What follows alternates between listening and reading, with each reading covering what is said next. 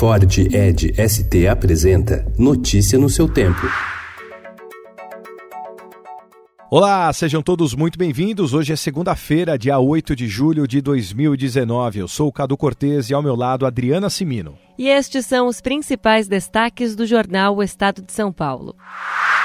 Mais de dois anos após o acordo de colaboração premiada celebrado pela Odebrecht com o Ministério Público Federal, entregas em dinheiro vivo de ao menos 14 milhões de reais ainda não foram esclarecidas pelos delatores. A falta de informações sobre os pagamentos foi constatada pela reportagem do Estado ao confrontar os arquivos entregues à Polícia Federal por um ex-funcionário da transnacional usada pela Odebrecht para fazer pagamentos ilícitos a políticos e agentes públicos em São Paulo. O maior valor de 3 milhões e meio de reais está atrelado ao codinome Príncipe. A lista inclui os codinomes Papai Noel e Azeitona, vinculados à Arena Corinthians, construída pela empresa para a Copa de 2014.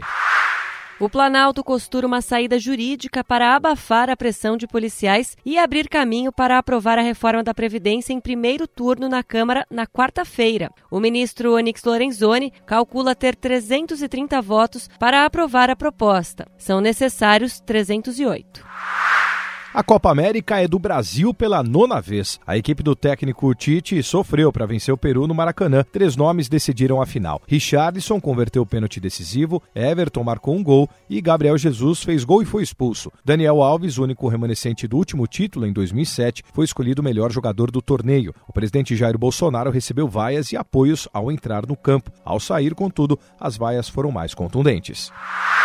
De volta aos negócios. Ike Batista estreou como palestrante em evento para empreendedores em Florianópolis. Ele foi recebido com gritos de ladrão e pedidos de selfie.